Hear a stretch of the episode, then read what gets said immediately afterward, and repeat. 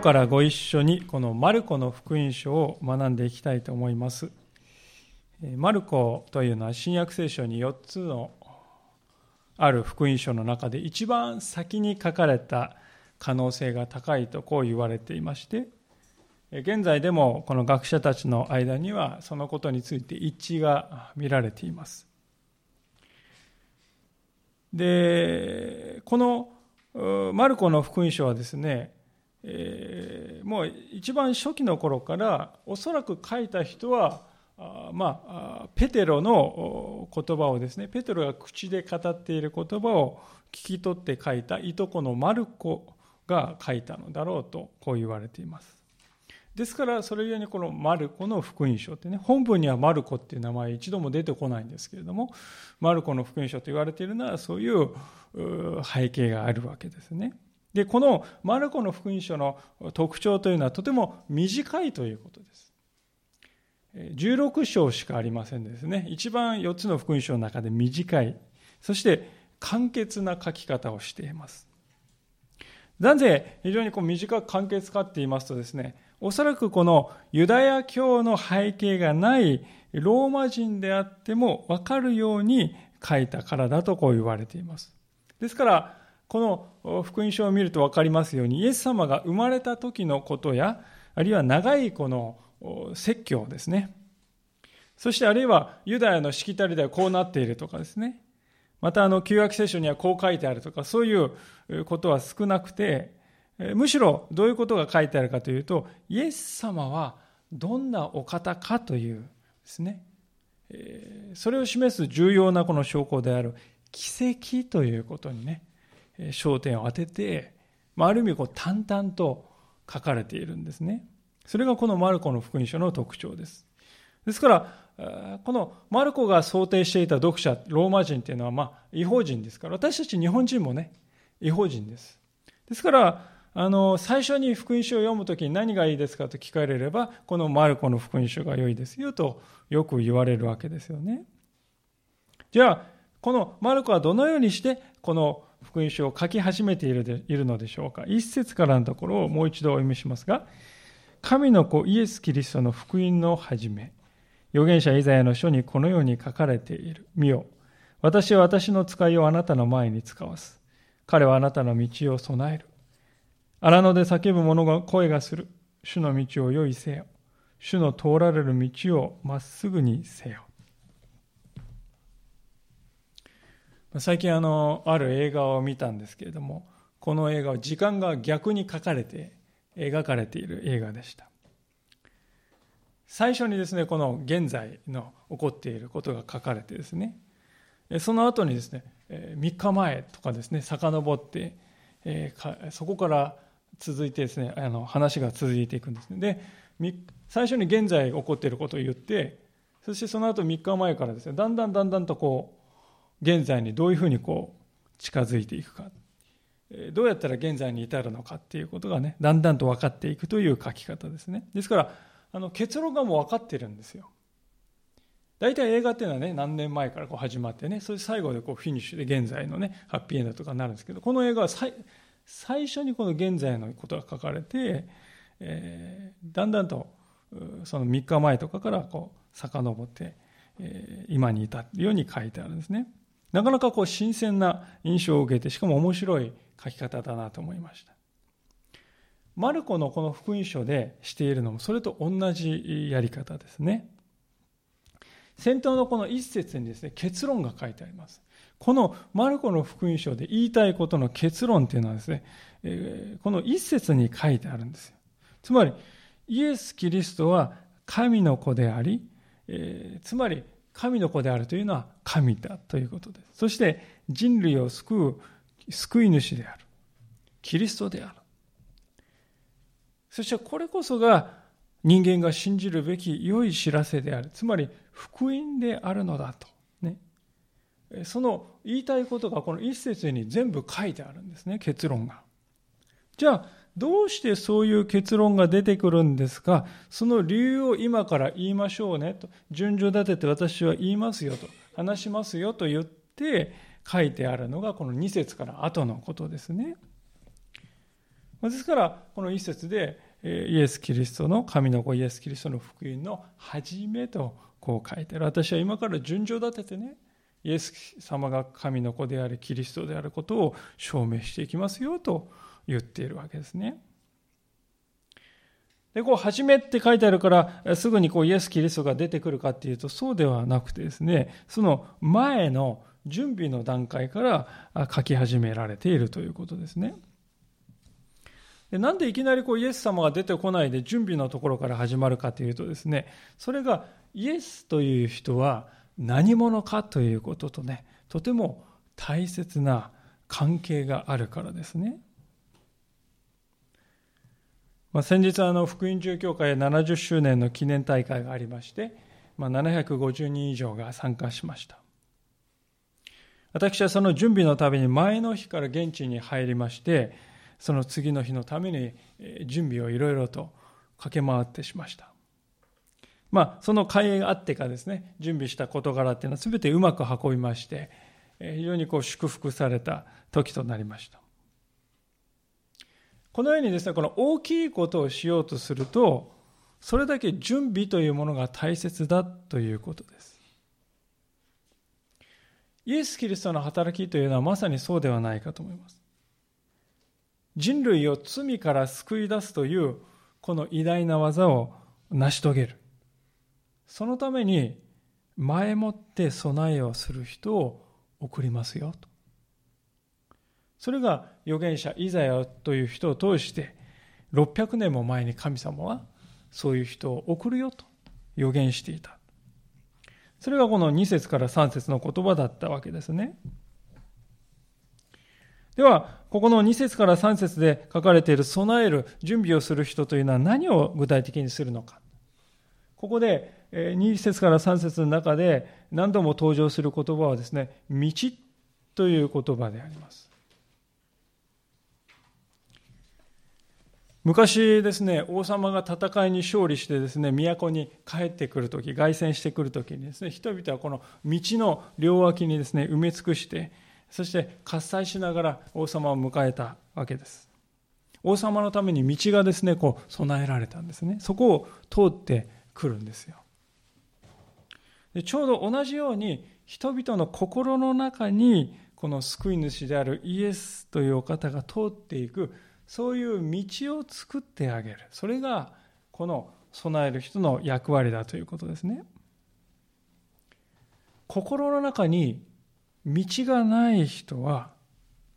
そこには救い主が入っていくことができないわけです。あるいは道はあるんだけれども、何か障害物があって塞がっている。あるいはこう非常にこう荒れ果てて、もうどこが道だか分かんなくなってしまっている。まあ、そうであれば、やはりそこを通ることができないわけですね。考えてみますと、私たち自身も、また私たちの周りにいる人々の心の中にも、神様が通ることを妨げているいろいろな障害物があるのではないでしょうか。ある人はですね、聖書を開いてですね、聖書に書いてあるこの奇跡ということに引っかかる人がいます。ある人はキリスト教の歴史を見て十字軍になるものがあってですね、そういう歴史を見るとそこがもうつまずいてしまう。ある人はですね、宗教というものはって言ってですね、宗教そのものに偏見を抱いている人もいます。またある人は、人間が、神が人間を作った。そこがどうもね、進化論を信じているから、まあ、そういう人もいます。あるいは私は過去にですね、人間関係で本当に裏切られて深い傷を負っている。ですから何かこう信じるということが恐ろしいんだ。そういう人もいるかもしれません。あるいはまた私は本当に辛い生い立ちをあって苦労してきた。だから素直になれないんだ。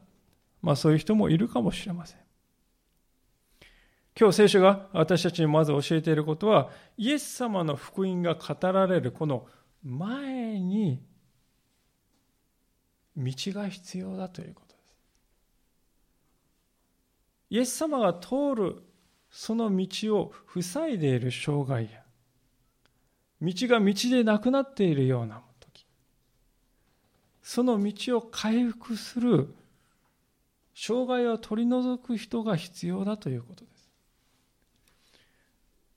その役割はここでヨハネという人に託されていますけれども、でもこれはヨハネだけの働きではなくて、神様は私たちにも同じような役割を期待しておられるのではないでしょうか。伝道というのはですね、え、ですから、どこから始まるかというと、その相手の心の中に主が通られる道を整えてあげる。そしてその道をまっすぐにしてあげるということだと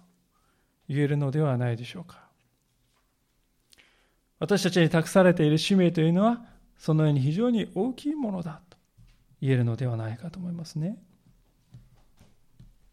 では、このヨハネという人はどのようにして、この道を整える、主の道を整える働きを行ったのかと、4節から8節のところを見ると具体的にこう書いてあるので、えー、見てみたいと思うんですけども。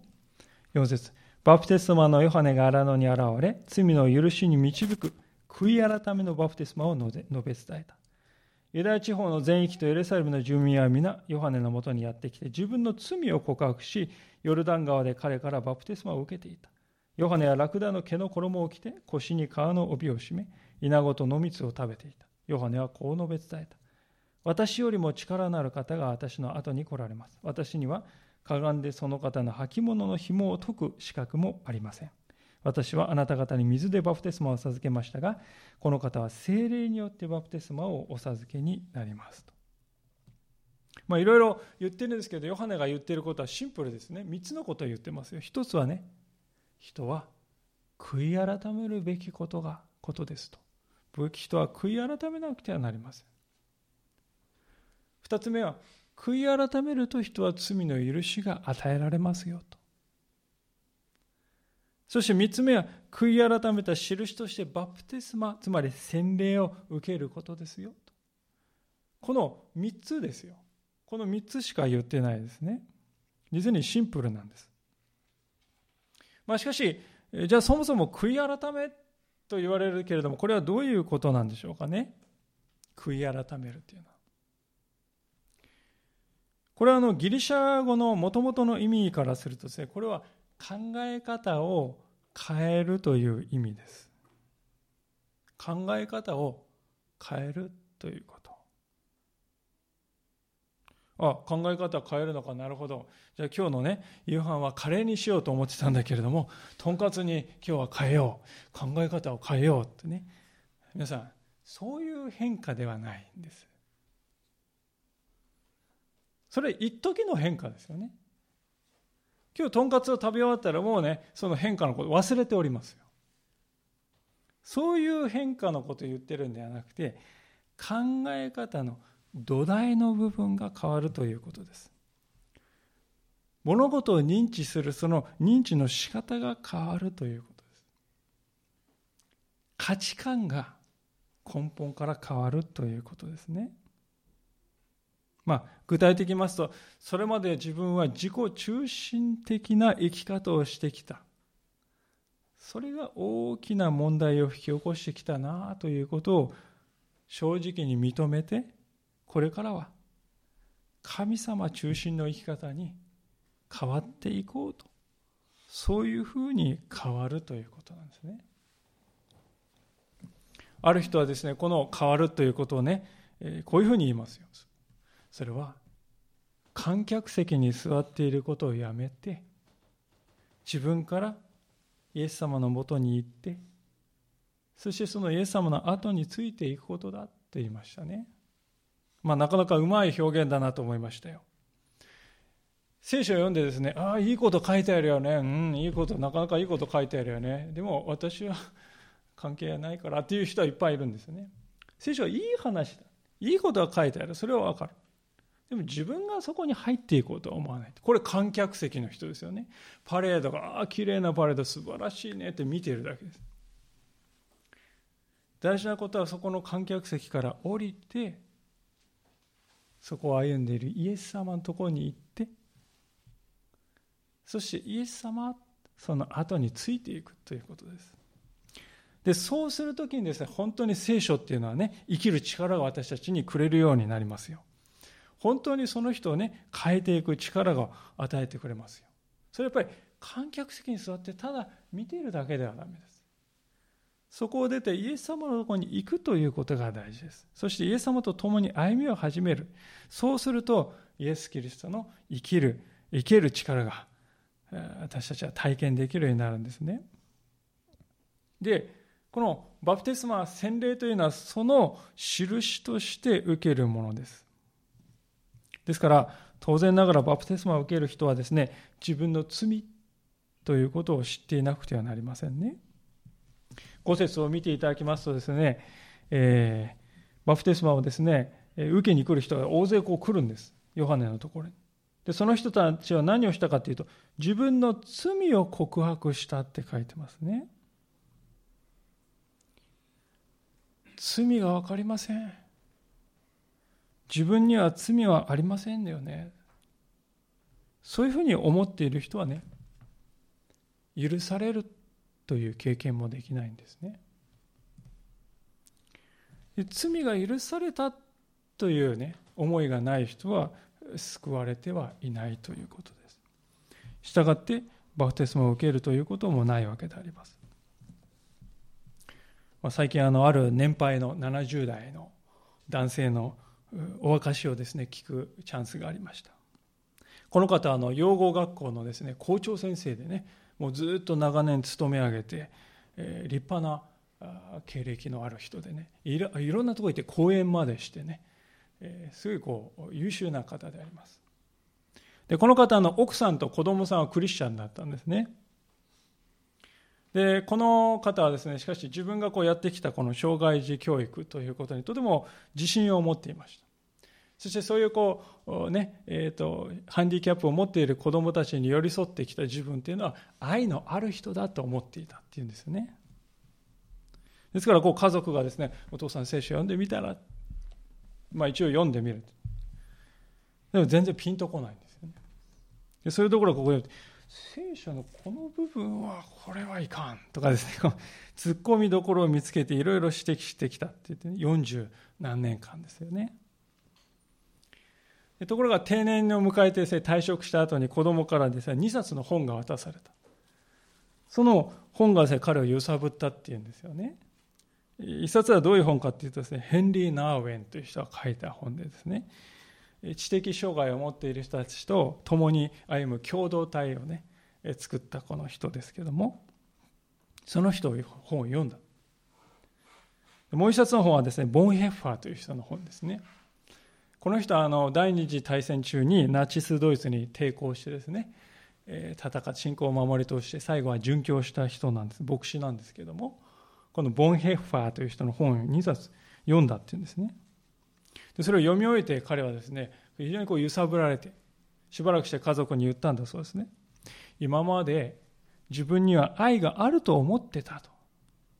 でも自分のは本当の愛じゃなかった。単なる自己中心だった。今ではよくわかると。また自分はいざとなると人を見捨てて逃げる引きおもろだなということを本当によく分かったんだその本読んで、ね、今では自分は罪人だなって思うって言ったっていうんですよね、まあ、家族はそれを聞いてですね今日びっくりしてるんですね。そんな変化がお父さんに起こるとはって言ってね。でしばらくしてこの方は洗礼を受ける決心をしたっていうんですよね。今あの申し上げたお話っていうのはですね人間にとってですね自分の罪に気づくっていうことは本当に難しいことなんです。でもね一度その自分の罪ということに気づいたならですよイエス・キリストの力が働いてですねその人を新しく生まれ変わらせてくださるそれはね、実際に起こるということなんです。絵に描いた餅じゃなくて、本当に起こるということなんです。世の中のほとんどの人にとってはですね、自分の罪を認めるということは苦痛です。私は罪を認めることは嬉しくてたまらないという人は一人もいないと思います。自分は本当に罪人であると。それをね、知ることは苦しいんですよ。でもそのような人を愛して受け入れて許してくださる神様がおられる。その神様の前ではですね自分の罪を知るということは恵みなんですね。バプテスマのヨハナの前にですね大勢の何千という人がやってきて洗礼を受けておりますがまさにそういう人たちです。自分の罪に気づいてああ神様に立ち返ろうと心を決めた。そういう人たちが来たっていうことですねちなみにここで知っておきたいことはですね、この洗礼の儀式というものは、そのものはヨハネが作り出したオリジナルではなかったということですね。当時あのユダヤ教に改宗した人たちは皆この水に浸かるという、浸るというですね、儀式を受けていました。またユダヤ教でいろいろこう清めの儀式っていうのがあるんですけども、まあ、そのために裕福な家などになります。と清めるためのこう専用の小さいプールがあった。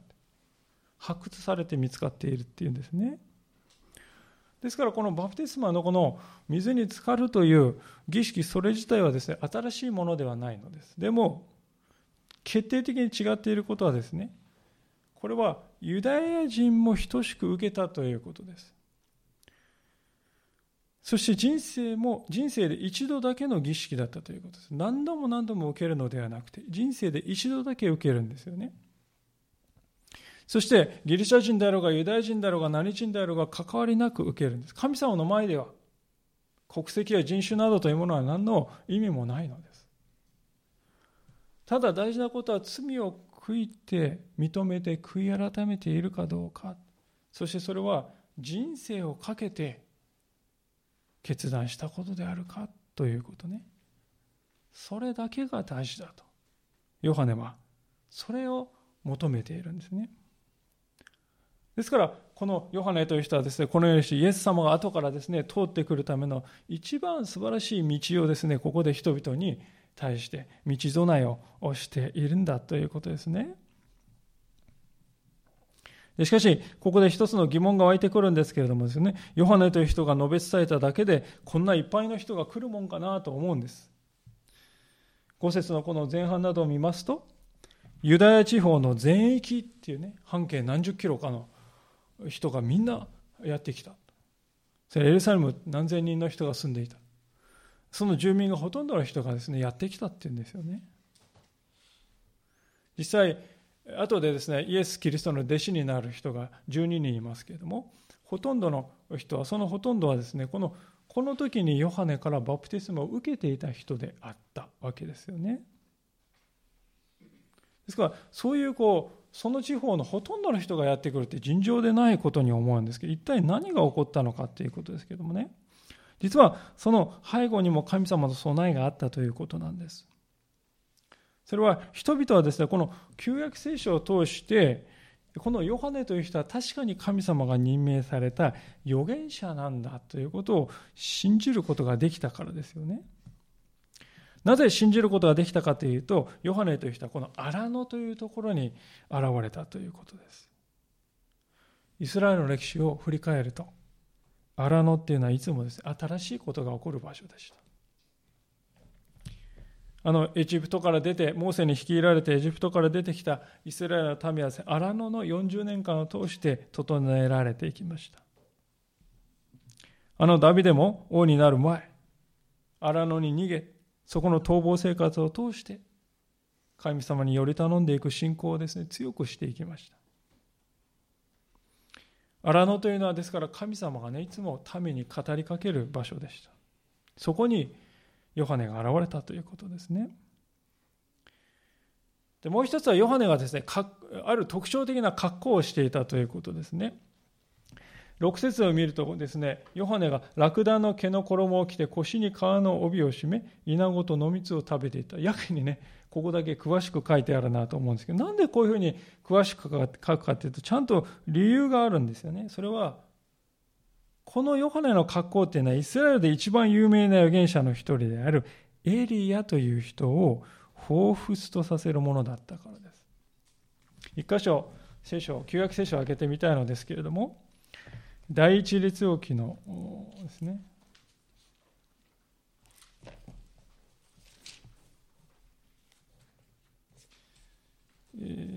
あ第二列王記です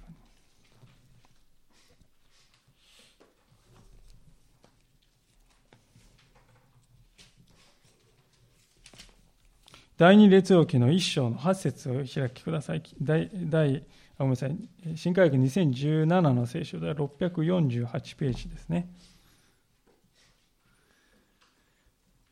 第二列王記の一章の八節です。一章の七節からです、ね、読みますね。第二列王記の一章の七節、648ページです。アハゼヤは彼らに尋ねた。お前たちに会いに登ってきて、そんなことを告げたのはどんな男か。彼らは、毛衣を着て腰に革の帯を締めた人でしたと答えると、アハゼヤはそれはティシュベ人エリアだと言った。これはあの、イエス様の時代から800年ぐらい前のね、時代のことです。まさにここでですね、エリアという人は毛衣を着て腰に革の帯を締めた人でしたって書いてありますね。これ皆さん、みんなあのイスラエルの人は知ってるわけですよ。エリアってこういう格好だったってね。ですから、ヨハネがそういう格好をしているのを見るとああ、エリアが来たんだと再び来たんだと考えたわけですよね。でもう一つの答えエリアというのはですねイスラエルの人々にとってエリアが現れるということは終わりの時が来たということを表すとても大切な印だったということなんですね。なぜかというと旧約聖書の最後のところを皆さんね開いてみたいんですけど旧約聖書の最後はですねマラキ書という、えー、書物ですけども1635ページですね。マラキの4章の5節のところ。マラキ書の4章の5節のところですね。マラキ書の4章の5節のところ、1635ページをお読みいたします。マラキ4章5節見よ、私は主の大いなる恐るべき日が来る前に、預言者エリアをあなた方に使わす。彼は父の心を子に向けさせ、この心をその父に向けさせる。それは私が来てこの地を誠実なものとして打ち滅ぼすことのないようにするためである。これが旧約聖書の終わりです、皆さん。最後にこう書いてあります。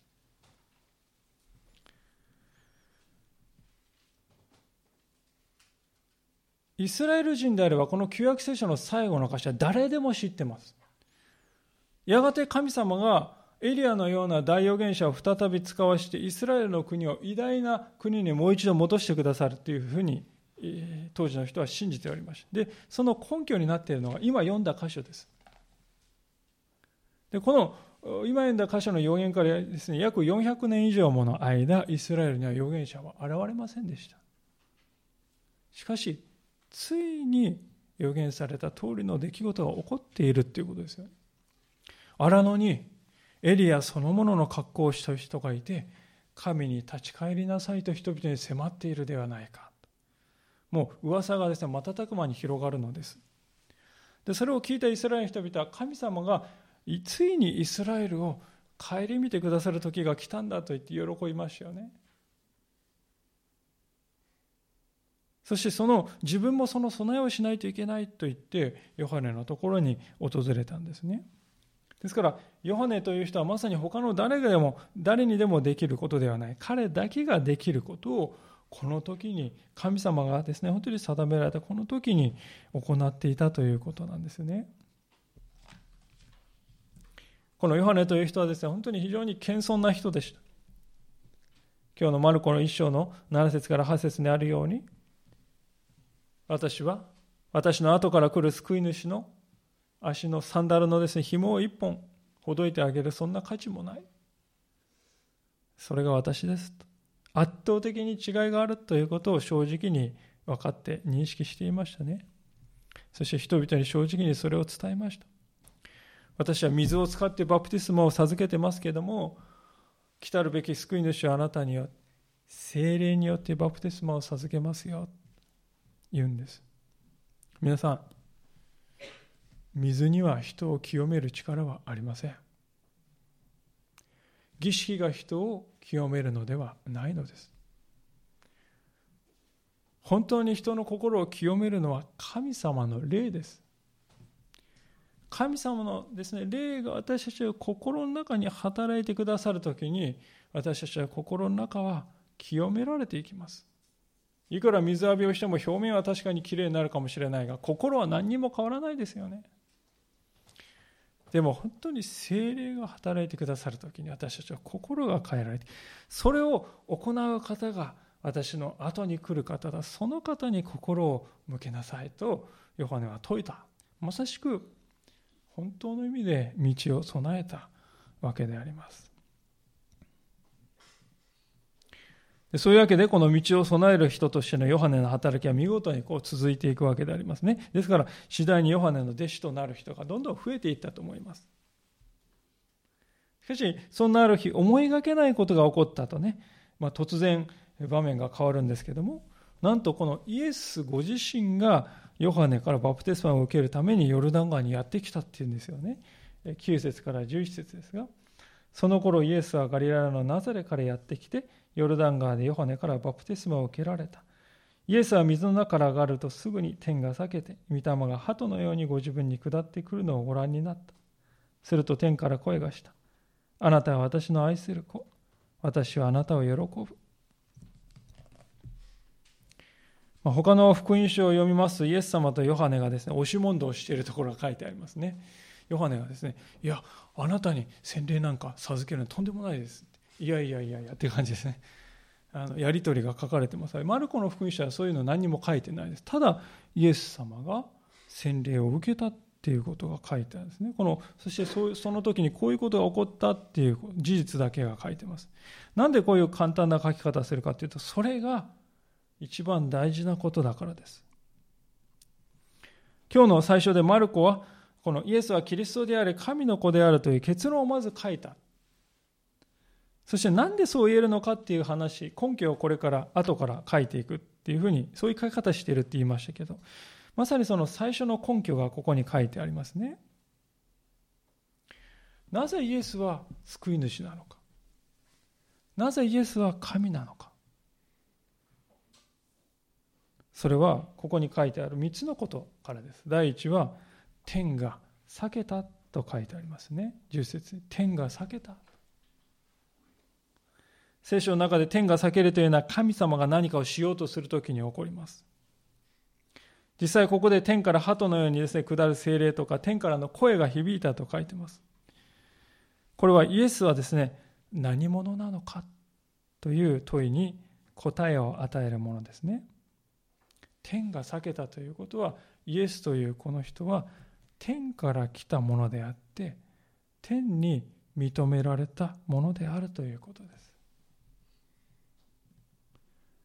地の人では地のものではなくて地上のものではなくて天の技を行うということなんですね。ですからこの後ですねマルコを読んできますとですねイエス様はいろいろなことをするんですけどもね、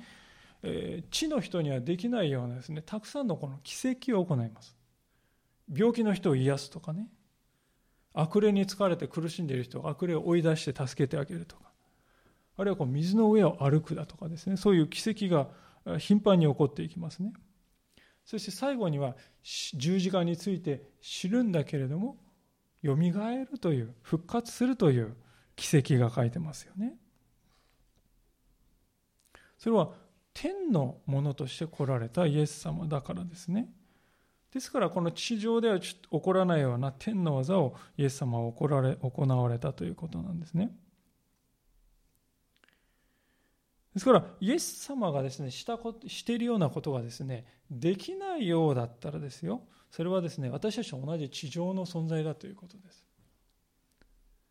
それがですね、このヨハネとイエス様の根本的な違いなんです。ヨハネってただの人ですね。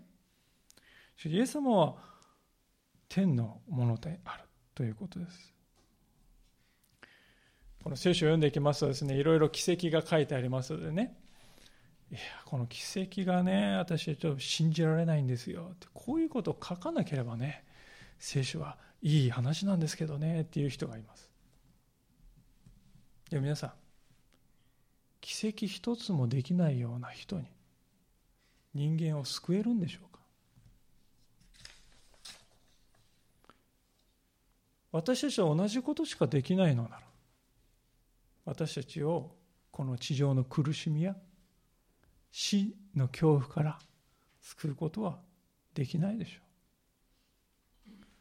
私たちをこの地上の苦しみや痛みから救うことができるのは天に属する方だけですよね。イエス様がね洗礼を受けられた時に起こっているこの天が裂けて声がするという出来事はそういうことを表しているわけです。イエスという方は天に属するお方なのだということを強力に示しているんですね。だからこの方は私たちをこの地上の痛みや苦しみから救うことができるんだよとこの箇所は告げているわけであります。2番目の根拠に進みたいと思うんですけどそれはですねこの洗礼の時に三位一体の神様が現れているということなんですね。一つ目は天から語る父なる神様の声が響きました。そして天から下ってくる精霊なる神様がいます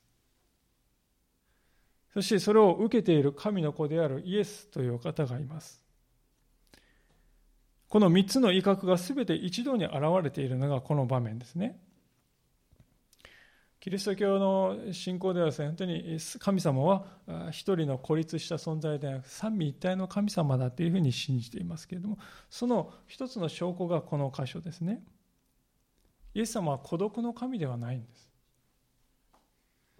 孤軍奮闘しているのではないんです。三位一体の神様の共同の技として、人を救う計画を成していかれる。これからイエス様がなそうとしている全てのことは三位一体の神様の働きによって行われるということです。これは私たちにとって本当に大きな励ましではないかと思います。イエス様は行き当たりばったりで語ったのではない。三位一体の神様の確かな計画が初めからありました。だからこそ私たちは安心してイエス様により頼んでいいんだということですね。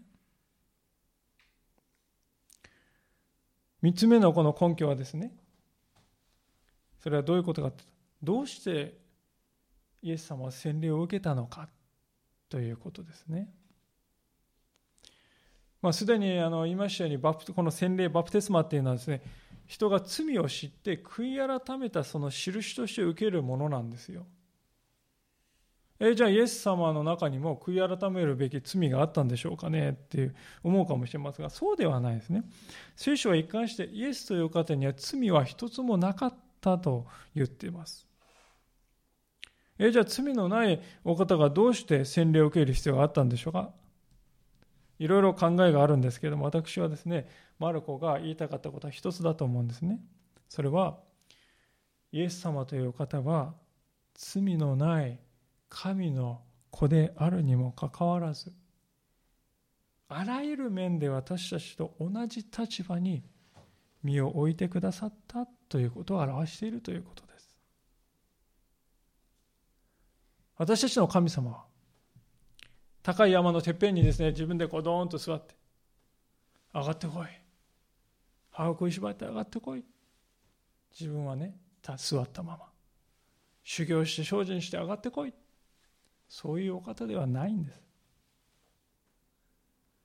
私たちのところに降りてきてくださる。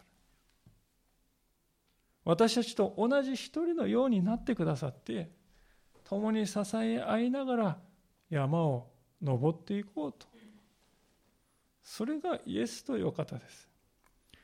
まさしくその現れがこの場面なんですよね。私たちと同じようになってくださったイエス様。神であるんだけれども人でもある。その姿がねこの洗礼の場面に現れているんだということですよね。共に歩んでくださる神様なんだということです。まさしく同じように私たちと同じようになってくださったこの救い主の姿っていうのは続く12節から13節を見てもね現れていると思うんですそれからすぐに御霊はイエスを荒野に追いやられた。イエスは40日間荒野にいて、サタンの試みを受けた。イエスは野の獣と共におられ、見つかりたちが仕えていた。イエス様は洗礼を受けてもう準備ね、整ったかと思った、思えた場面ですけどもね、意外なことにですよ。御霊によって、つまり神様によって荒野に追いやられた。サタンの誘惑を受けるようにされたっていうんですね。イエス様の働きは初めからこのサタン、悪魔のこの影がありました。いや、むしろサタンと戦うということが神様の子としてのイエス様のね、主要な働きだったと言ってもいいかもしれません。このマルコの福音書にはこのサタンとのやり取りは書いてないんですけれども、イエス様はですね、他の福音書を見ると見事にこの誘惑に勝利されたことが書いてありますね。で、これは私たちにとって本当に大きな励ましではないかと思うんですね。私たちも日々サタンの誘惑にさらされていますよね。私たちはね、その時にその誘惑に屈してしまいます。後からですね、なんで私はこうなのか。なんで自分はいつまでたっても変われないのか？なんで私はあんなことをしてしまったのか？自己嫌悪に陥ることもあります。で、うつうつとした気分になることもありますね。でもその時にこの箇所を見ると、ああ、イエス様も私と同じところを通ってくださったんだ。しかも40日間も断食しながらイエス様も私の感じているこの悩みを共に担ってくださったんだ。それは私たちにとって慰めではないかと思います。イエス様はスーパーマンじゃありませんでした。私たちと同じ体を持ち私たちの一人と同じようになってくださった。そのお方がしかしサタンの誘惑に打ち勝ってくださったんですよね。私たちは時にあまりにもですね負け続けるのでもうダメだ。諦めたい気分になることがありますけどでもねイエス様は打ち勝ってくださったじゃないかこの方が私と共にいてくださるではないかと思う時に希望が湧いてくるのではないかと思うんですねこうしてですね準備は全て整ったのであります折しも14節を見るとヨハネが捕らえられてしまったと書いてあります。悲しいことであります。しかし旧約聖書を見ると旧約聖書の預言者たちは皆ですね、このように捕らえられてしまう運命、同じ道をたどってきた。ヨハネが捕らえられたということのですね、背後に暗いこの影が差してますけど、イエス様もやがては捕らえられるんですよね。ですからそのことをもう暗示させるかのようですけどもね。でも、ここでは舞台の第1幕が幕を下ろして、第2幕が始まっていきます。整えるものが去っていく。そしていよいよイエス様のミニストリーが始まっていく。第一声としてイエス様が語ったのはどういう言葉だったでしょうか。そこを見て今日のお話を閉じたいと思うんですけども、15節にある言葉、これがイエス・キリストの第一声です。時が満ち、神の国が近づいた。悔い改めて福音を信じなさい。神の国が今まさに近づいているとイエス様は言います。神の国というのはですね、政治だとか国境だとかそういう人間的な意味の国じゃありませんね。神様が支配している霊的な領域のことです。それを信仰者一人一人の心の内に実現していきます。人が新しく作り変えられていくということ、それが神の国が現れていくということです。だから神の国ってアメリカとかね、イギリスだとかフランスだとか日本だとかそういう人間の国と何の関わりもないことです神を信じる一人一人の心の中にその国はですね、作られていくのです。